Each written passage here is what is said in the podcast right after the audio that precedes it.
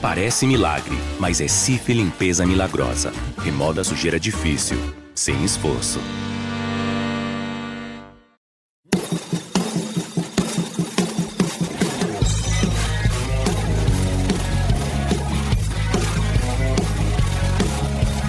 do Gabriel Menino chega cruzamento fechado, sai o goleiro, tira, voltou pro verde, a bola pro gol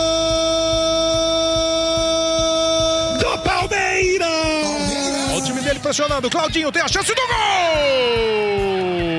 Gol!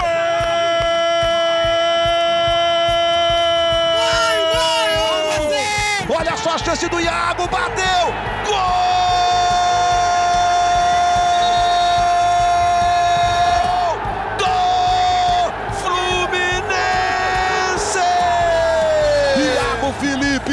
Vira, vira, vira, vira, vira, virou o Fluminense no Maracanã. Olá, saudações! Estamos chegando com mais um podcast A Mesa, a Mesa Redonda do GE. Comigo, André Rizek, com Paulo Vinícius Coelho e hoje com Paulo Nunes. Fala, PVC! Fala, Rizek! Boa, boa qualquer coisa para todos vocês. E o Campeonato Brasileiro, por incrível que pareça, ele tem de novo um equilíbrio poucas vezes visto. A gente fala o tempo inteiro do Flamengo, que tem um jogo a menos, pois o Grêmio também tem. E se o Grêmio ganhar o jogo a menos, que é contra o Flamengo, ele fica cinco pontos atrás do São Paulo. São Paulo 56, 28 jogos. Atlético Mineiro 49 pontos, 27 jogos. Flamengo 49 pontos, 27 jogos. Grêmio 48 pontos, 27 jogos. O Grêmio enfrenta ainda o São Paulo e o Flamengo em Porto Alegre. Internacional, 47 27 jogos. Se o Inter derrotar nesta quinta-feira o Ceará fora de casa, que não é fácil, ele vai ficar a seis pontos do São Paulo, tendo ainda um confronto direto contra o líder. Campeonato Brasileiro pegando fogo, não dá para descartar também o Palmeiras, porque o Palmeiras tem dois jogos a menos do que o São Paulo, 12 pontos a menos. Se ele ganhar os dois, ele também fica a seis pontos do São Paulo, tendo o confronto direto contra o São Paulo no Morumbi. Eu quero saber, Paulo Nunes, se você colocou no seu bolão ontem vitórias do Bragantino e do Fluminense. Bem-vindo, Paulo. Fala, André. Fala, PVC. Que prazer estar aqui no podcast com vocês. Só para te dar uma ideia, esse, essa, essa rodada para mim foi horrível. Né? Eu acertei só um ponto no GE, errei todos os, os, os outros resultados e vejo essa, essa rodada muito boa para o Atlético Mineiro, que não jogou, e para o Grêmio. Eu coloco o Grêmio aí como forte candidato agora. Hein? Renato começa a ter gosto por essa competição, começa a achar que pode, e esse time do Grêmio é encardido. E olha que nem citamos, concordo com o Paulo, é óbvio que o Grêmio está vivo, e nem citamos aqui a incrível reação do Goiás, que chegou a 26 pontos, derrotando o Curitiba fora de casa, Curitiba lanterna com 21, e nesse momento o Goiás está a dois pontos do primeiro time fora da zona do rebaixamento, que é o Bahia, com o mesmo número de jogos. O Goiás deu uma arrancada, está super vivo e me parece que nesse momento a discussão do Botafogo não é mais se ele vai ficar ou não na primeira divisão, é como o Botafogo vai sobreviver no que vem na Série B. Mas daqui a pouco o Botafogo, vamos olhar para a parte de cima da tabela. É, como é que a gente explica para quem está ouvindo esse podcast no seu carro, em casa, no trabalho, onde for, o atropelamento que o São Paulo sofreu ontem para o Bragantino? E a incrível virada que o Fluminense impôs ao Flamengo. A gente começa por onde, PVC? Bom, primeiro pela, pela primeira bola do jogo. Né? O São Paulo teve mudança na defesa, a informação que o Juan Fran tem problemas, teve problemas pessoais, por isso não foi para o jogo. Para ser, ser explícito, Rizek e eu conversávamos antes do, do começo do podcast e a pergunta era, ninguém tinha resposta exata sobre isso.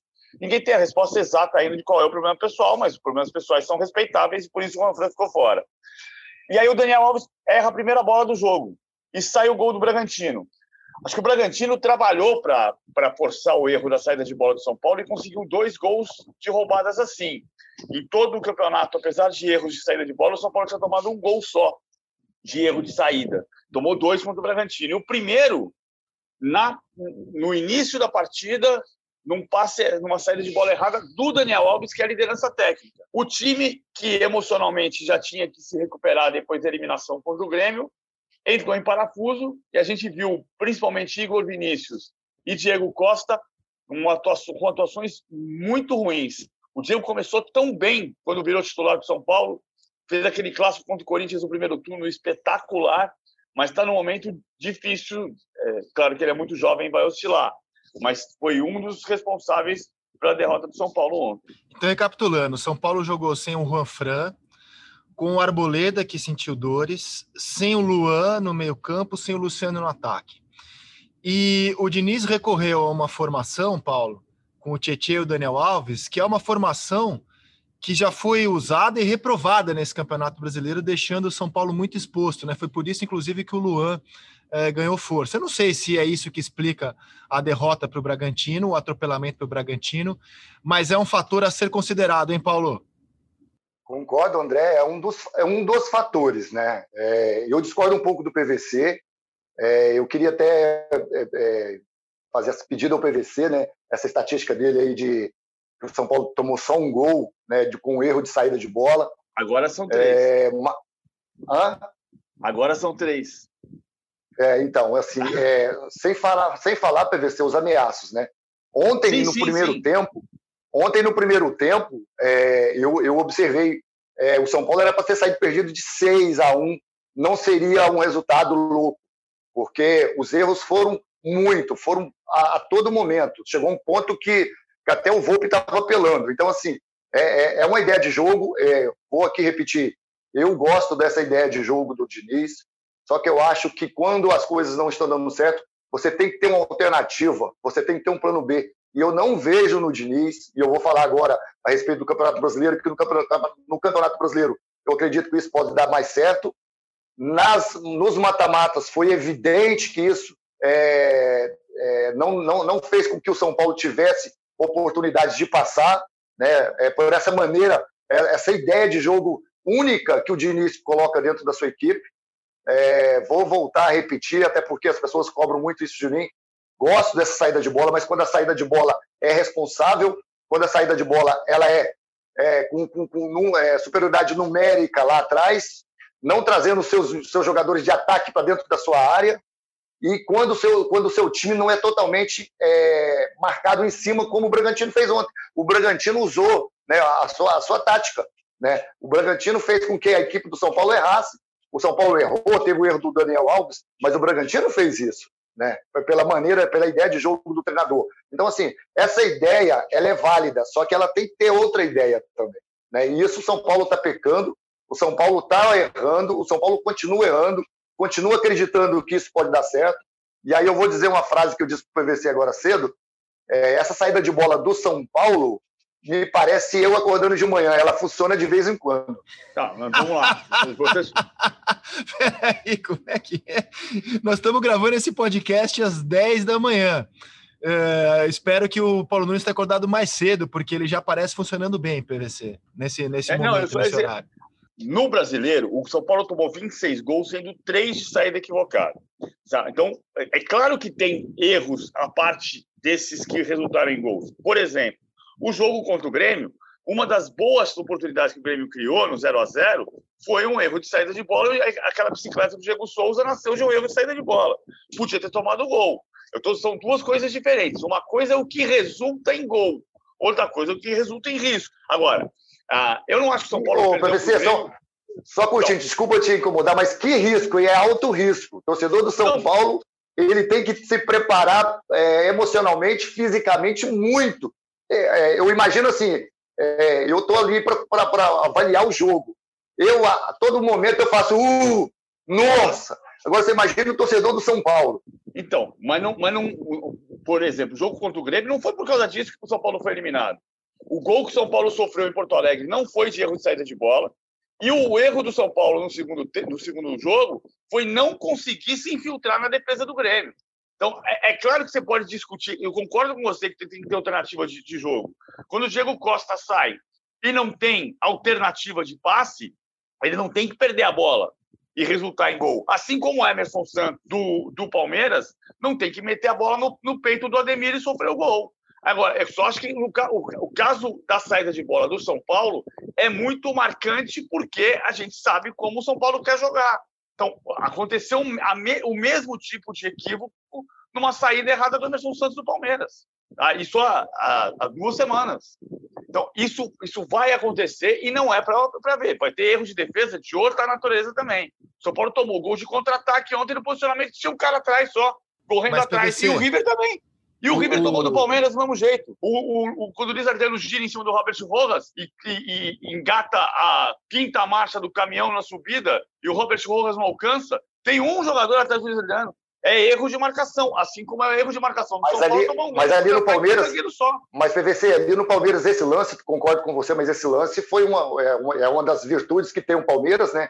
Que eu acho que junto com o Santos é o time que chega mais rápido ao gol adversário tem uma transição muito rápida e você observar bem, quando se rouba a bola no Palmeiras, no campo do, do Palmeiras, chega-se muito rápido no gol adversário. Tanto que o Danilo toca para o Luiz Adriano, o Luiz Adriano tinha alternativa de devolver e o Danilo se, se, se, aproxima do Luiz Adriano. Só que ele, com a capacidade que ele tem, com a qualidade, dá o giro. Eu só estou dizendo assim, é, é, eu, eu, eu, eu, sou muito, eu sou muito cético nessa, nessa situação, porque hoje em dia 80% dos times brasileiros estão tentando jogar da mesma maneira. Né? A saída de três, espetando os dois laterais lá na frente. E, e na minha opinião, é, como se fala muito que não tem tempo para treinamento, você não transforma um jogador, um defensor, de uma hora para outra em, em, excelente passador. E quando você perde essa bola dentro da sua área, e eu estou vendo isso ontem mesmo na rodada, eu estava discutindo isso lá no, no, no, na, na, pauta do, do Segue o Jogo.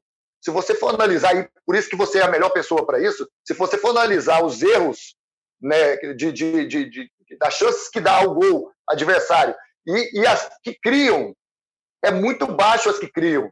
É, é muito pouco. É, é, eu acho que essa saída, às vezes, ela é kamikaze, ela é roleta russa. Então, assim, ela, ela, ela, ela pode chegar até bem lá no campo adversário, mas não, não chega muito pouco para tanto perigo. Posso meter minha colher nessa cumbuca aí de vocês? É, eu, assim, ó, eu, ao contrário do, do PVC, que vê quatro jogos ao mesmo tempo, eu só consigo ver um com atenção. E eu escolhi o Fla-Flu para assistir. Toda vez que eu olhava para o jogo do São Paulo, na minha segunda tela, toda vez é, eu vi uma blitz do Bragantino na saída de bola, o Bragantino roubando uma bola e levando perigo. Então, assim, é, eu acho que esse assunto ele vai um pouco além das estatísticas de gols que o São Paulo levou assim. Porque o domínio do Bragantino do jogo, reitero, né? Foi planejado e, e, se deu muito pela saída é, pela marcação na saída de bola do São Paulo que o Bragantino soube fazer tão bem. O Bragantino roubou 26 bolas no jogo, 14 no campo de ataque.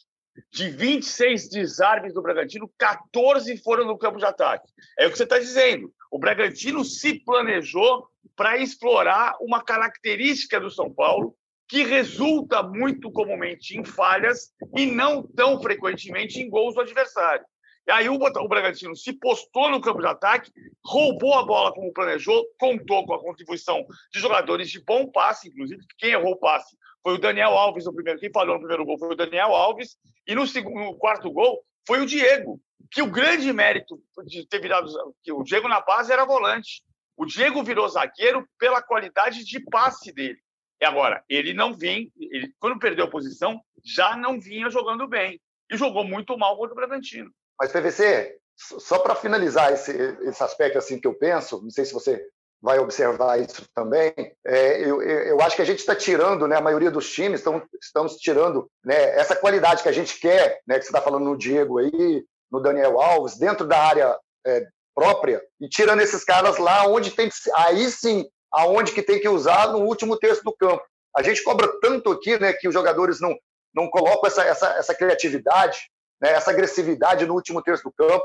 Parece-me que parece que é, os treinamentos hoje eles são muito, muito mais feitos, né? Ou só feitos com essa saída de bola até o meio campo, né? A, a bola é, é, é, muito treino com essa bola lá atrás, né? Porque o passe tem que ser mais correto, mais perigoso. E quando você chega onde você realmente tem que assumir o erro, quando você tem que é, dar aquele passe entre as linhas, tentar um drible, tentar uma jogada, o jogador não tenta. Aí ele acha mais fácil hoje. Hoje está sendo mais fácil você voltar a bola né, para o campo de defesa e correr o risco de trabalhar nessa bola lá atrás, do que você apostar na sua criatividade lá na frente. Eu vejo muito isso hoje nos times, a maioria dos times, né? Poucos times hoje jogam diferente. Você falou do, do, do, do Palmeiras, Palmeiras eu, eu, não vejo tanto né, a, essas saídas, né? E aí, quando tem esse erro, a gente sempre leva um, um, um jeito para para proteger. Ah, não, o, o jeito do corpo estava errado, a bola estava muito, muito dentro. Se tem essa erro dificuldade, é se, é, exatamente, é isso erro que é. Erro. erro é erro. Não interessa se, se a bola está dentro do corpo, se ele não girou para o lado certo. Eu acho que nesse momento, quando você não tem né, a responsabilidade, a certeza né, de dentro da sua área fazer esse passe, cara, essa bola tem que ser lá na frente. E não é uma bola, quando a gente fala essa bola lá na frente, é uma bola chutada, é uma bola quebrada. Isso é uma bola treinada. Você joga os seus atacantes para o lado, mete uma bola mais ou menos reta, onde ele pode proteger, dar uma casquinha. Então é isso que eu, que eu acho que falta no São Paulo. Alguns times também mas especificamente no São Paulo. É, agora, eu acho que o São Paulo, no começo do campeonato, eu achava exatamente isso que você está falando, mas acho que o São Paulo passou dessa fase. O São Paulo, no começo do Campeonato Brasileiro, concordo, era muito concordo. time que rodava a bola atrás e não achava espaço na frente. Se a gente pegar o jogo do Grêmio semana passada, a gente pode ter a mesma impressão. Mas normalmente o São Paulo é o time que foi elogiado muito. A gente falou muito daqui de como os meias se mudam, mudam de lado e jogam próximos uh, uns dos outros, como isso cria superioridade numérica na frente e com isso o São Paulo passa a ter tabela e se infiltra e cria um repertório de jogadas ofensivas, que faltou nos últimos dois jogos, faltou contra o Grêmio, o Grêmio levantou 38 bolas na área do Grêmio porque não tinha repertório. Nesse momento, o São Paulo jogou mal as últimas duas partidas, perdeu uma, empatou a outra e foi eliminado. E ele vai precisar ter tranquilidade para voltar para o nível de atuação que ele teve em muitas das partidas recentes. Acho que agora só acho que a gente mira muito o São Paulo pela saída de jogo e outros clubes também cometem erros assim. Por exemplo, quando o Botafogo tomou o gol do Flamengo, e aí você vai dizer, ah, mas a ideia de jogo é sair jogando. Não é ideia de jogo do time que tem sete técnicos no ano. Aí, desculpa aí, não é ideia. É falta de, é falta de ideia, é falta de treinamento. Aí você sai jogando errado, por quê? Porque você tem um time que mudou de, treina, de treinador, de treinamento, de técnica e de, e de estratégia de saída de bola sete vezes no ano. Então, aí você, aí eu, aí eu tô de acordo. Rifa, mas tem acontecido muito em função do que o Rizek disse. Muita gente está tentando sair jogando, mas muita gente está subindo a marcação, como o Bragantino fez, para explorar a saída de bola, para colocar o jogador onde interceptar o passe antes de chegar ao meio campo, para roubar a bola mais perto do, do gol adversário. Como diz o Jürgen Klopp, na falta de espaço no futebol moderno, o teu maior armador é a marcação por pressão. Fato é que é o seguinte, gente, o São Paulo ele tem um grande desempenho nesse ano quando ele está jogando inteiro.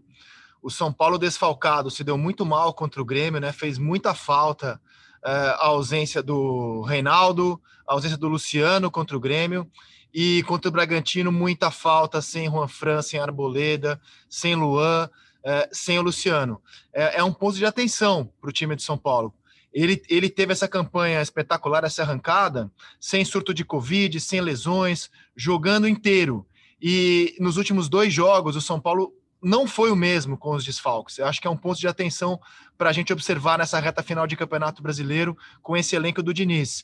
E o nosso amigo Murici Ramalho, que está assumindo, é, me parece que já tem um pepino para administrar. Eu quero ouvir muito o Paulo Nunes sobre isso, porque me parece que o futebol tem uma ética própria, uma é, cultura própria, na qual algumas coisas são perdoáveis no futebol e não seriam fora de um campo. Por exemplo, quando o Galhardo é, se dirige ao seu zagueiro Rojas e fala quebra o tornozelo do Tevez, o meio do futebol fala: não, isso é normal, não é literal, tudo bem, é, isso acontece e tal. Agora a gente viveu esse episódio do, do Tietchan com o Diniz, que para mim, confesso, se o meu chefe fala assim comigo, eu vou no compliance denuncio ele por assédio moral. Aliás, o mínimo que eu faria é denunciá-lo por assédio moral, porque eu não considero aceitável que um chefe fale assim com um subordinado. Aliás, não considero aceitável que ninguém fale assim com outra pessoa. No entanto, vejo muita gente dizendo: não, no futebol é normal. Até o Diniz falou sobre isso na entrevista. Você achou normal, Paulo, a maneira como o Diniz falou com o Tietê no gramado ontem? Olha, André, é, vamos lá. É, por partes, né? Eu, eu, eu, eu vi as fra... ouvi as frases, e, e como hoje no futebol, é, o futebol está sem torcida, hoje as câmeras, né, os microfones é, são, são muito sensíveis né, a, a qualquer barulho, a qualquer fala. É, então se pega tudo. Hoje no futebol seria muito difícil, né? Assim, eu, eu, me vejo jogando hoje, seria muito complicado, porque na minha época, e eu particularmente, eu falava muito dentro de campo, né? Eu, eu, eu, eu tirava um pouco da minha, da minha pressão, do meu, do meu medo, ou talvez da minha ansiedade, falando dentro da partida. E, e isso acontece muito dentro do campo, né? É, sempre aconteceu. É, eu, eu, tive. É, e aí vai também, André, a gente tem que pensar muito nisso, porque cada, cada treinador sabe aonde ele mexe, aonde ele pode discutir, aonde ele tem, especialmente, a liberdade para ele discutir. Né? Eu, eu, eu, eu sempre digo que o Filipão foi muito meu pai. Né? O Felipão foi meu segundo pai na minha vida. E nós tínhamos essa liberdade um com o outro. Agora, com, com respeito, não assim. Eu, eu, porque às vezes a gente tem que saber o que é desrespeito e o que não é desrespeito, né?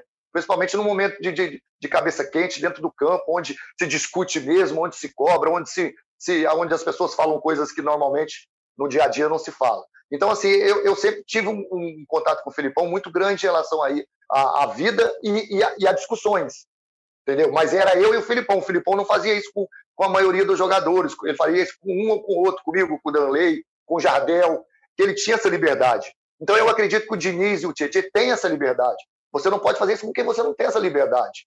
Ah, é óbvio que é feio, é, é estranho, mas isso acontece, não, não, isso não é um clichê. Isso acontece muito dentro da partida. E isso se resolve lá dentro do vestiário.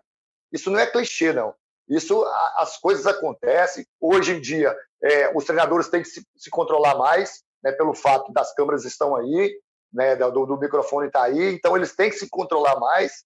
E eu estou vendo que eles não estão se controlando, porque é, é normal, é natural né, da partida essa discussão. Ela é feia, é, André, mas ela existe sempre. Ela existe de todas as formas. Só que isso se resolve lá dentro de campo como qualquer discussão, como qualquer discussão entre jogador com jogador, existe toda hora, todo momento. Treinador com jogador é mais difícil, é, mas existe. Na minha opinião, aí tem que ver como é esse tratamento né, do, do, do Diniz com o Conchetti, e me parece que vem lá desde o Aldax assim. O Diniz, todo mundo sabe que ele é assim com alguns jogadores, mas óbvio que ele tem que, que, que o PVC falou esses dias atrás, ele tem três anos, quatro anos como treinador profissional de Série A. De série a e, obrigado, PVC. E então, assim, ele vai aprendendo isso aos poucos, vai aprendendo que a maturidade vai, vai mostrando a ele, mas eu não vou aqui é, falar, ah, isso não existe, eu, eu seria muito leviano e mentiroso. Isso existe sim, mas tem que ser melhor tratado. É, porque ele tem uma carreira de jogador profissional, jogando em clubes grandes, ele é formado em psicologia e ele tem 10 anos como técnico de futebol, 3 na Série A. De toda forma, eu achei. Inclusive, para mim, teve um reflexo no jogo porque no segundo tempo o Tietchan acabou expulso. Né? discussão foi no primeiro tempo, e no segundo, aos 16 do segundo tempo, ele acabou expulso o PVC. É, então, eu, o, o Fernando Diniz há muito tempo tem esse dilema. Até colegas de trabalho dele já falaram para ele, cara, você precisa baixar um pouco a bola. Eu acho que ele baixou porque ele tem o controle do grupo.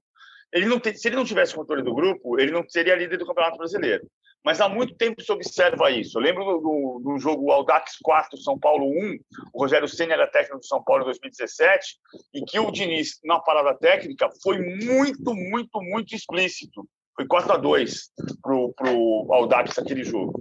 Ah, e, o, e naquela campanha, ele acabou sendo rebaixado. O Aldax foi vice-campeão paulista em 16 e foi rebaixado em 17. Ah, então, você precisa ter o controle do grupo. A, alguns dias, o, eu ouvi do Vanderlei Luxemburgo que ele, que ele saiu. O Vanderlei Luxemburgo saiu magoado do Palmeiras, evidentemente, mas um dos episódios que ele, que ele relata é que um dirigente teria dito para ele que ele precisava dar a chamada pública dos jogadores. E que ele, ele, e que ele relutou em dar a chamada pública dos jogadores, que ele disse, cara, sou malandro de vestiário. Mas foi lá e deu a chamada pública dos jogadores e depois não teve respaldo. Enfim, se você dá a chamada pública no jogador, você precisa saber que isso, vai, isso não vai se voltar contra você. Que exista uma ética de vestiário, eu estou de acordo. Mas se, se, se você passar do ponto em qualquer relação pessoal, você vai ter que dar um passo atrás. Todos nós aqui já tivemos em não em ambiente de trabalho, mas em qualquer relação de vida. Opa, está caindo aqui qualquer relação de vida, você uh, falar num tom mais áspero, perceber que passou do ponto e voltar e pedir desculpas. Nem sempre essas desculpas são aceitas. E essa relação, quando é coletiva, passa a ser um risco que você corre. Então tem que ser medido. Vocês Paulo Nunes concorda. Assim. Você consegue ter um limite que pode ser mais alto em alguns casos. Foi isso que o Paulo falou. O Filipão podia chegar duro no Paulo chegasse no Wagner Mancini do mesmo jeito, porque a sensibilidade de cada um é, de, é pessoal. Agora, se você passar do ponto, você corre o risco de perder o grupo. E é tudo que o São Paulo não pode ter nesse momento. São Paulo, o São Paulo está num momento delicado de confiança, porque perdeu a vaga na Copa do Brasil e porque foi derrotado por 4 a 2. Perder no futebol é absolutamente normal. Você vai ganhar e vai perder. Precisa ter a sabedoria de sair com tranquilidade do momento de derrota para recuperar a confiança. Aliás, o autor dessa frase que tanta celeuma causou em 2019, Abel Braga, está vivaço no Campeonato Brasileiro, hein? O Inter, se ganhar hoje do Ceará, repito, fica a seis pontos do São Paulo tendo também um confronto direto contra o líder. O flamenguista, cara, virou o primeiro tempo ganhando do Fluminense, jogando super bem, criando várias chances, lamentando os gols perdidos, principalmente pelo Gabriel. Vendo o São Paulo já ter uma derrota no intervalo impressionante em Bragança Paulista, o flamenguista falou assim: caramba, nós vamos chegar, hein? É mais um ano do Flamengo, é mais um ano nosso, é tudo nosso. Só que aí no segundo tempo, o Fluminense se deu conta de que este Flamengo 2020, 2021 não é mais o bicho-papão que foi em 2019. É um time comum, com alguns brilharecos, alguns momentos de brilho, mas é um time absolutamente vencível. E foi atacar o Flamengo no segundo tempo. Para mim, é mereceu a virada, jogou melhor do que o Flamengo no segundo tempo. E graças a uma falha individual no fizinho da partida, foi premiado com a vitória o que está acontecendo com o Flamengo, Paulo Nunes? Você consegue explicar para o torcedor rubro-negro o que está pegando no Flamengo? André, eu tenho uma visão um pouco diferente da sua desse primeiro tempo do Flamengo, né? Eu, eu assim, eu primeiro é, o Flamengo teve um volume de jogo muito maior, né? Aí a gente vai entrar nessa velha máxima de hoje, 74% de poste de bola, é, jogando no campo adversário, é, mas vai por, pelo, pelo fator do, também do Fluminense, é, entrou com muito medo, com muito respeito ao Flamengo. Né? O Fluminense é, ele baixou suas linhas totalmente, ele jogou praticamente o, o, PVC, que gosta de falar esses números, ele jogou num 4-5-1, em que o Fred ficou sozinho lá na frente e não tinha saída. Né? O Wellington Silva de um lado, o Araújo do outro, né, que seriam esses jogadores para ter essa transição, não conseguiam sair de trás, né, porque as linhas estavam muito baixas. E o Flamengo, no começo do jogo, fez aquela pressão que normalmente não fazia, né, aquela pressão em cima, até porque o Fluminense tinha dificuldade imensa para sair com essa bola com três volantes, né, esses jogadores que não tinham essa transição, o Fred não tinha velocidade na frente para puxar um, um, jogo reativo, então ficou um primeiro tempo de um time contra o outro, um treino tático.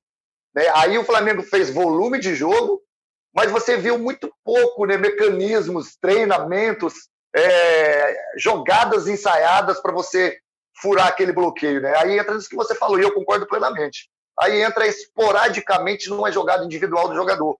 E aí o Flamengo cai nessa situação porque muitos dos jogadores não estão bem individualmente. Um ou outro consegue fazer alguma jogada diferente, né?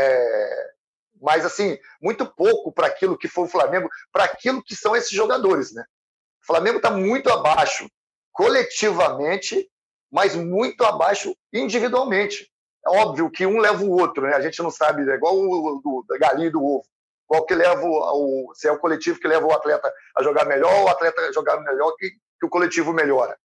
Mas o Flamengo muito abaixo daquilo. E no segundo tempo, André, o Flamengo não existiu. Né? O Flamengo fisicamente ele está esgotado, eu não sei de quê, porque o Flamengo não consegue ter o, o mesmo rendimento. Ele cai bruscamente, né? a intensidade do jogo abaixa muito. O Fluminense olhou para o outro lado, viu que, como você disse, não era um bicho-papão, começou a acreditar. O Ailton Ferraz foi inteligente, começou a, levar, a trazer um pouco a sua linha para frente. O Flamengo começou a errar passe, errar passe, o nervosismo vem.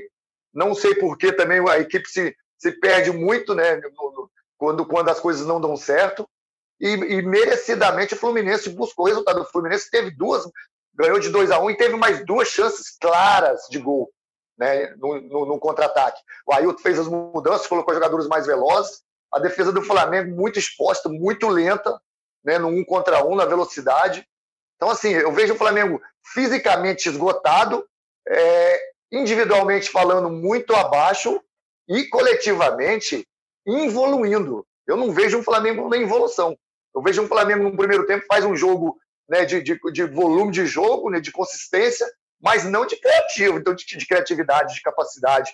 Então eu vejo o Flamengo hoje, se eu for apostar, Zé, que eu, eu, eu, eu, eu apostaria no Inter, apostaria no Atlético, no Grêmio, mas o Flamengo hoje está muito abaixo do, do, do, do para buscar o título do nacional.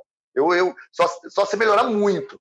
E você pega a escalação final do Fluminense, cara. Você compara jogador por jogador.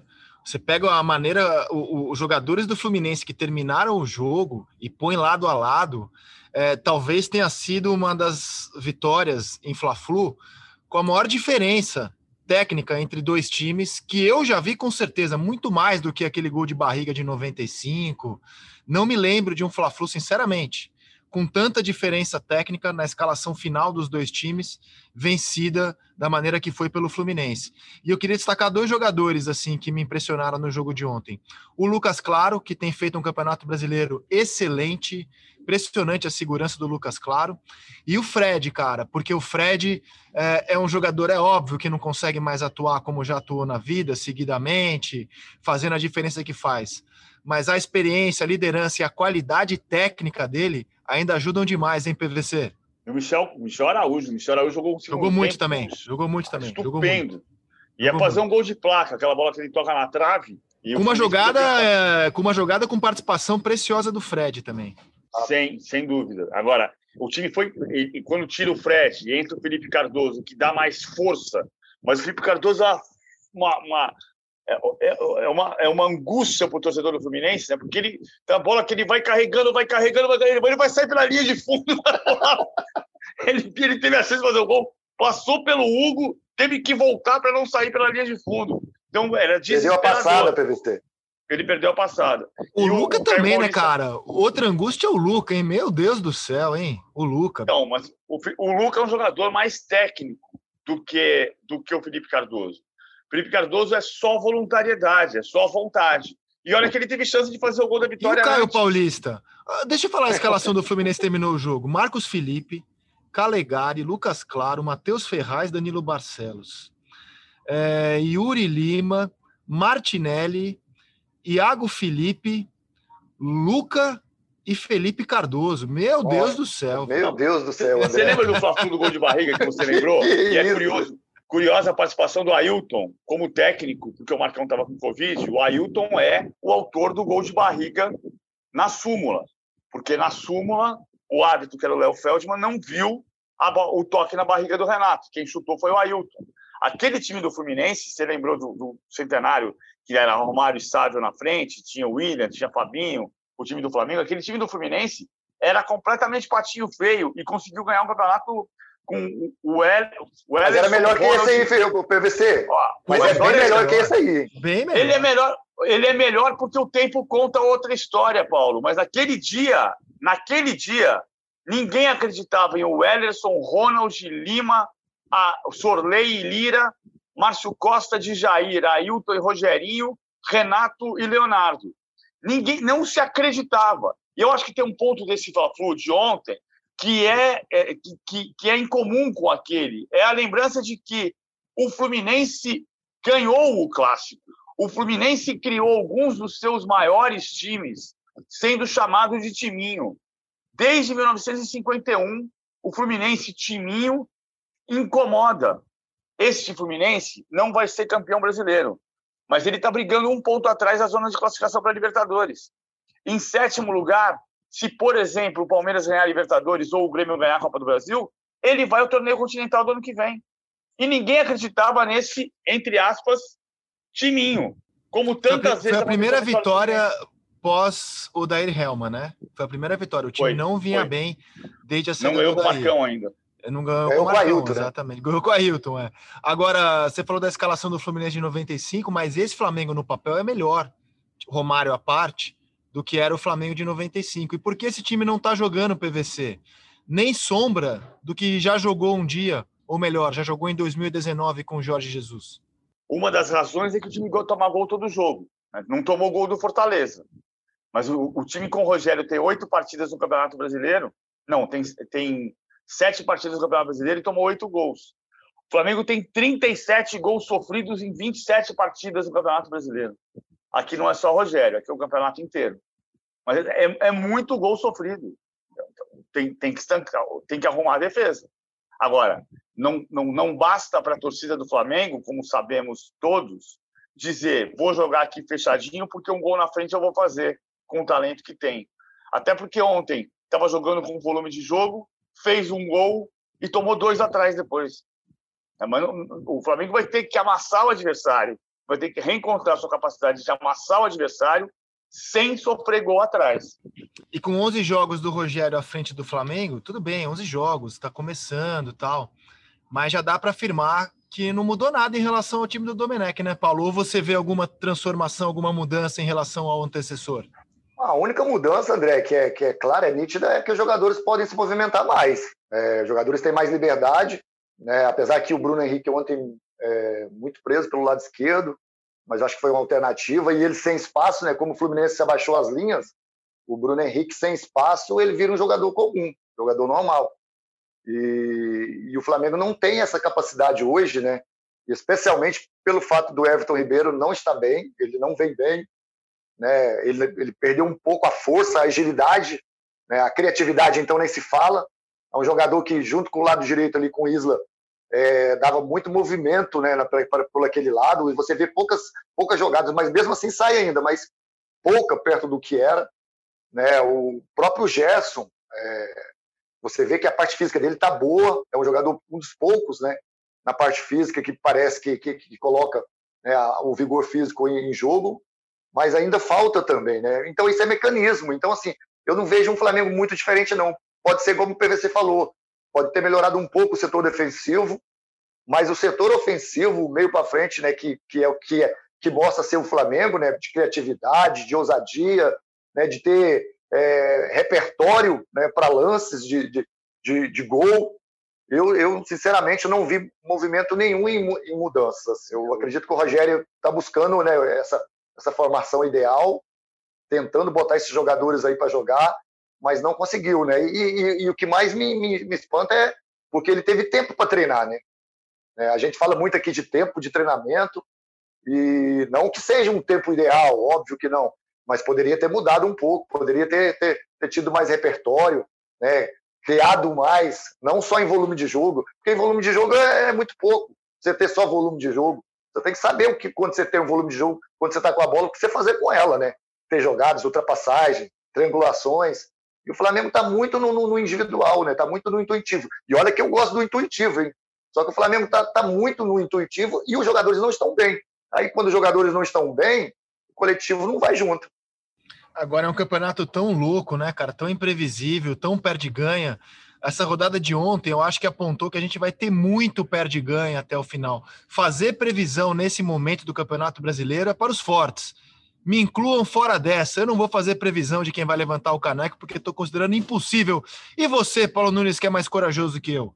Não, nessa eu tô, eu, nessa eu tô quietinho também, André. Ó, eu, já, eu, já, eu já, antes do jogo do, do, do São Paulo e Grêmio, né? Eu já botava o São Paulo campeão brasileiro assim muito lá na frente. Mas eu acho que o Diniz vai ter trabalho em relação ao São Paulo, eu estou dizendo, pelo fato da, da, da, parte mental. Né? As pessoas é, falam muito pouco nessa, né, nessa situação no, no, futebol, que é muito significativa. Né? A parte mental do atleta, do, do, do treinador, né? a pressão que esses jogadores do São Paulo vão ter agora, né? depois da, da, da eliminação. Essa pressão ela incomoda, ela, ela não te deixa dormir, descansar direito. Aí, por outro lado, você vai no Flamengo, em que a torcida do Flamengo acha que é obrigação o Flamengo ganhar o Campeonato Brasileiro, e ela vai cobrar, ela é exigente, vocês sabem disso. E aí, por outro lado, você vai vendo as outras torcidas acreditando. A torcida do Grêmio agora, você já vê o movimento de querer esse brasileiro, a torcida do Atlético acreditando mais ainda, né? A cobrança do São Paulo, que também vem trabalhando semana, semana em semana, às vezes até 10 dias, 12 dias sem, sem jogar, treino, só treinando, para a equipe evoluir. O Internacional, quantos anos o Inter não é campeão brasileiro, gente? Então, assim, o Palmeiras, o próprio Palmeiras, o Palmeiras eu acho mais complicado, né? porque é muito difícil. O Palmeiras vai, vai acavalar jogos aí de, de final de Libertadores, né? provavelmente, final de Copa do Brasil. Então, acho difícil. Agora, é, eu não cravo, não. Hoje, hoje tudo pode acontecer. Né? Pode chegar um time aí desses, desses cinco que eu citei aí, e com certeza ser campeão fácil desse campeonato brasileiro, porque parece que ninguém está querendo ser campeão brasileiro. Eu te dou São Paulo, no São Paulo eu não estou muito afim, não. Passa para o Flamengo, Flamengo também, ah, acho que eu fui campeão ano passado, também não quero. O Grêmio do Renato, eu vou ver o que, que eu vou fazer. Então eu estou fora dessa também, André. Bom, agora eu vou para a Libertadores da América e vou fazer um exercício aqui com os nossos queridos ouvintes. Você, se estiver dirigindo, não precisa participar, tá?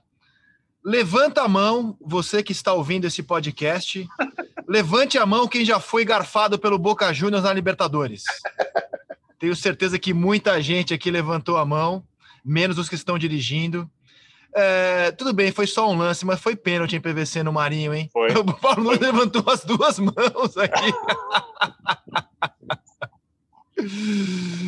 Foi o... pênalti no Marinho, cara. Foi pênalti. Nunes não estava em 2000 no Palmeiras de 2000, que tomou aquele dois, do, de 2001. Não estava mais, não era mais.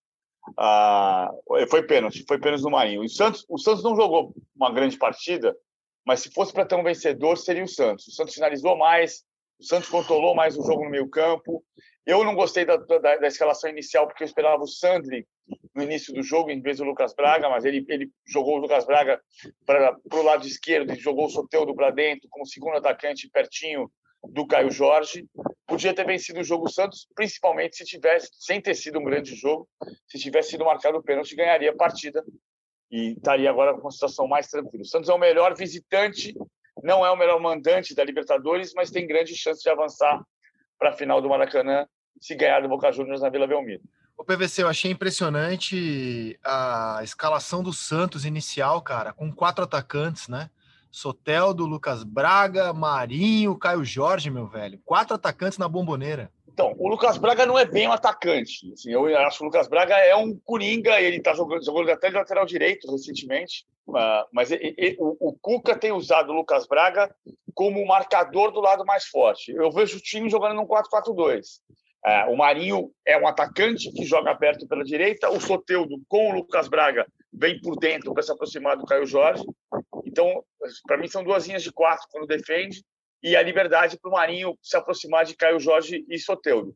O Lucas Braga é um jogador tático, né? um jogador que foi do Luverdense, que o Santos contratou, foi emprestado para a Inter de Limeira, voltou da Inter de Limeira depois do Campeonato Paulista e, e tem sido meio muito Jorge importante. Henrique, assim? Meio Jorge Henrique? Estilo, meio Jorge assim. Henrique meio Jorge Henrique. O Jorge Henrique era mais atacante do que ele, mas ele, ele é o cara que você coloca. O Jorge Henrique no Mundial contra o Chelsea, o Tite colocou pelo lado direito, que era para bloquear a saída do Ashley Cole.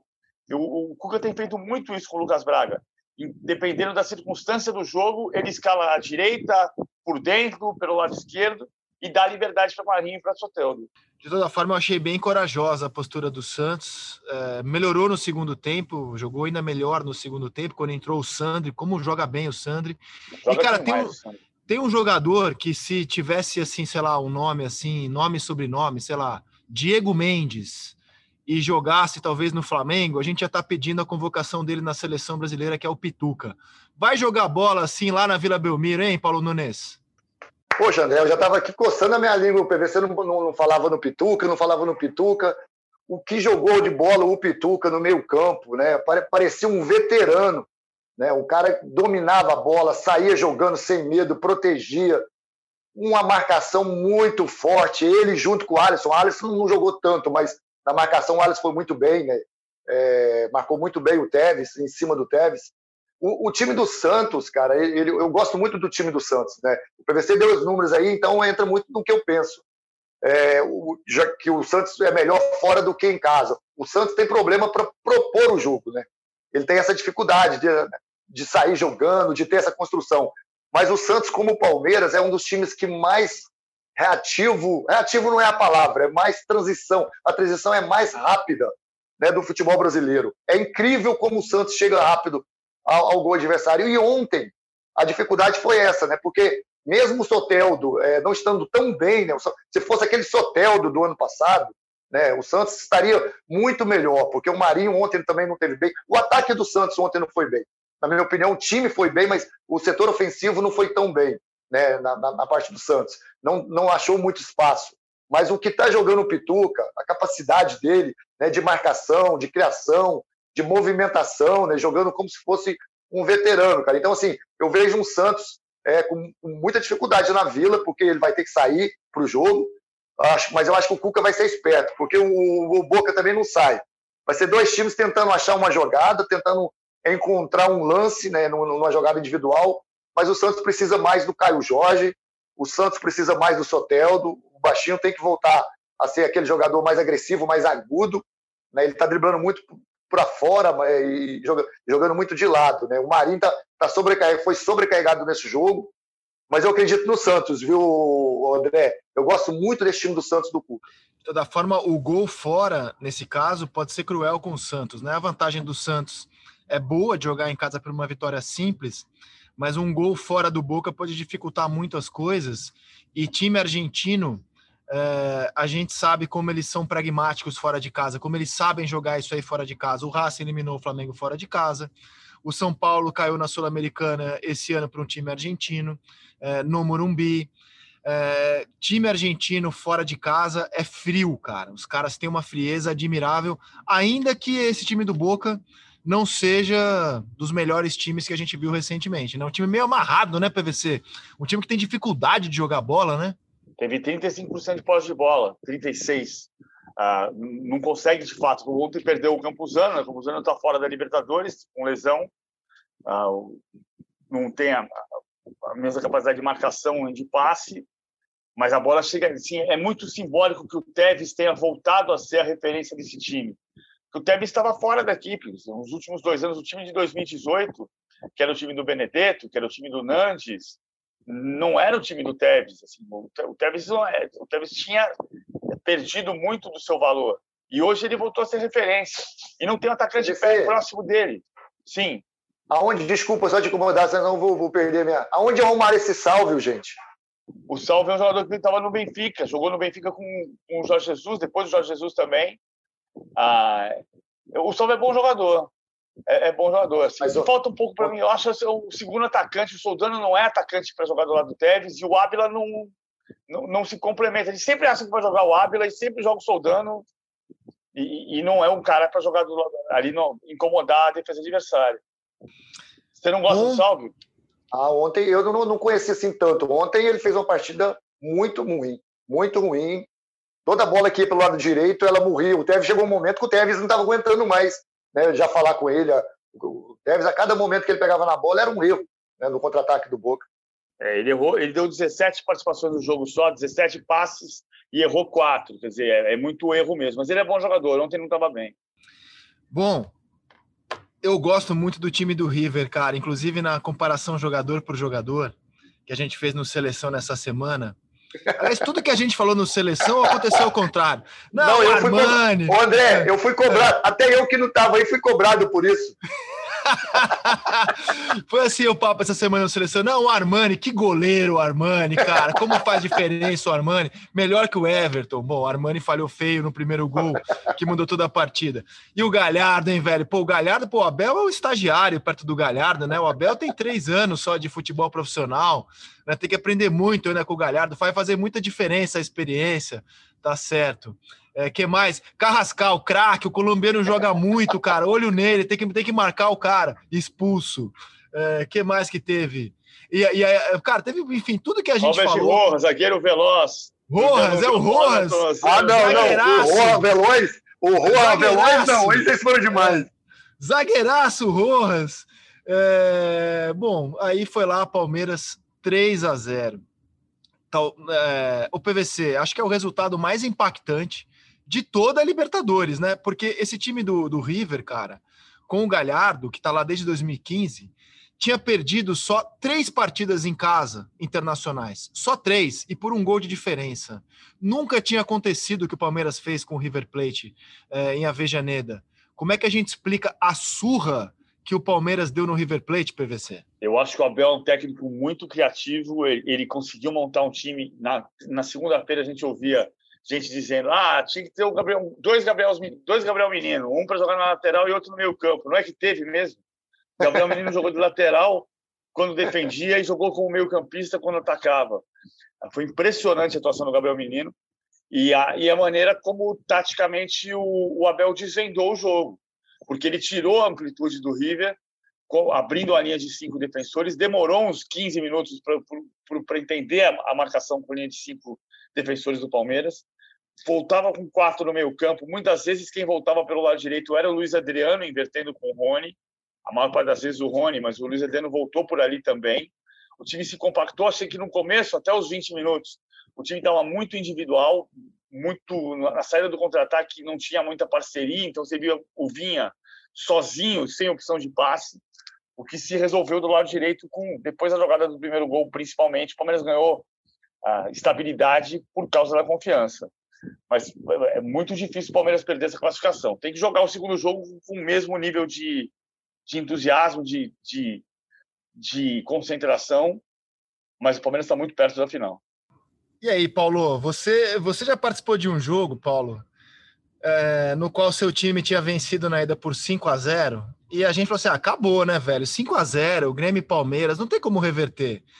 Aí na volta vocês ainda fizeram 1 a 0 no antigo Palestra Itália e o Palmeiras virou para 5 a 1 não tinha gol fora, o Palmeiras terminou em cima do Grêmio e quase foi a maior remontada da história do futebol brasileiro. Então, assim, a gente tem que tomar cuidado para falar que não dá. Mas tem clima para uma virada do River Plate, Paulo? Olha, André, em cima desse, desse jogo que você falou aí, a gente usou uma estratégia também é, de, de, de no, nos primeiros 15 minutos contra o Palmeiras lá do Grêmio, né? Estou voltando no 5 a 0 5 a 1 para ir para cima para tentar fazer um gol. A nossa estratégia era essa, porque a gente sabia que se a gente fizesse um gol, o 5 a 0 a gente tinha dúvida, porque sabia que o time do, do, do Palmeiras era muito forte. Lógico que, que a gente não imaginava que ia tomar cinco, mas a gente tinha uma estratégia de, dos 15 minutos, ir para cima, né? surpreender, tanto que surpreendemos. Fizemos um gol. Então foi uma estratégia. Lógico que depois a gente se, ah, acomodou também, depois do gol. E aí, quando você acorda, isso que o PVC falou aí é muito importante. O atleta ele tem que entrar no jogo, e é difícil isso, não é fácil não. Você fala, ah, mas o jogador ele vai, não, não é. Aquilo está dentro da cabeça dele, não é tão fácil você desligar a chavinha. E aí você vai meio que desligado, quando você vê tá 2 a 0 um jogador já amarelado, um jogador já pendurado, então assim, é muito complicado. Então, os jogadores do Palmeiras, o treinador, e ele é muito bom nisso, né? Na mobilização, eu já, já reparei isso nele, ele é muito bom para mobilizar os jogadores, mas é muito difícil da maneira que esse time do Palmeiras joga. Eu acho que a ideia de jogo dele traz esse negócio para ficar mais esse jogo para ficar mais difícil para o River. Eu, eu, eu, vejo o River assim muito parecido com o São Paulo, não na questão de saída de bola, mas é um time que gosta de estar muito com a bola, de roda para lá, roda para cá. Eu acho que eles se desgastam muito, né, com essa rodagem, né, joga para lá e vem para cá e aí não dá o espaço, eles não têm uma, uma, uma profundidade muito, muito, muito aguda, né? eles não, não aprofundam muito, não tem essa infiltração direta, eles gostam de trabalhar essa bola, e isso cansa muito a equipe do River, tanto que no segundo tempo eles morreram. Também pelo fato da ideia, como o PVC colocou muito bem, ideia, as ideias que tem o, o Abel Ferreira, né? Cara, foi impressionante o que ele fez no meio campo do Palmeiras, né? Colocar esses garotos, a, a, a responsabilidade que ele teve, porque se isso dá errado, André, a cobrança em cima dele ia ser enorme. Então, primeiro, ele teve confiança nele, no treinador, nele próprio, e depois nos jogadores, cara. Né, de botar esses, esses, garotos, esses meninos que de menino não tem nada, e de deram essa intensidade ao time do, do, do, Palmeiras, que já era intenso, que tinha perdido essa intensidade alguns jogos atrás, pela parte física, né? A minha preocupação do Palmeiras era a parte física, e se mostrou recuperado. Um time que tem diferentes maneiras de jogar. O time do Palmeiras, ele, ele, ele abaixa seus blocos, ele sai em contra-ataque, né, que é o jogo reativo. Ele tem uma transição rápida, que não tem nada a ver com o jogo reativo. Né? A transição do Palmeiras, hoje, repito, junto com a do Santos, é a mais rápida que tem no futebol brasileiro. E, se não me engano, junto com o Boca, a mais rápida na, na América do Sul. Então, assim, o Palmeiras tem é, diferenças maneiras de, de jogar. E o Abel Ferreira tem esses caras na mão, cara. Você vê que os caras estão junto com ele, estão tão, tão amarrados nele, né, nas ideias dele, né? Então eu, eu, eu, eu, eu, eu duvido muito que o Palmeiras vai dar essa chance, essa oportunidade de, de, de deixar o River Plate né, se criar né, dentro do Allianz Parque. Então eu vejo muito um Palmeiras hoje muito forte. Né? Eu vejo um Palmeiras pronto, pronto para vencer essa Libertadores. Cara, foi sem dúvida uma das maiores vitórias de um clube brasileiro em território argentino. É, o PVC fez uma lista para a gente das, das vitórias dos brasileiros em solo argentino, a gente mostrou no seleção, e essa é sem dúvida uma das mais impressionantes. E o Paulo tocou num ponto que eu acho super, super legal do Abel, cara, que é o cara não ter medo, né? Porque você tem razão, Paulo. Se, se desse errado a escalação do meio-campo dos três garotos, eu tenho certeza que os jornalistas brasileiros já estavam com o chamado lead, né? A abertura do texto pronto. Oh, como é que pode escalar três meninos num jogo de Libertadores contra o River Plate? Eu tenho certeza. E ele arriscou, não teve medo. E, aliás, é uma coisa legal do, do Jesus e também do Abel, né? Que é, é não ter medo, cara. Eles não, não têm muito, muito problema com isso, com ousar, com fazer diferente. Mas param aí as semelhanças, né? São dois técnicos diferentes. Eu não quero comparar só porque são portugueses. Só que a gente pode ter por dois anos seguidos dois treinadores portugueses campeões da Libertadores PVC.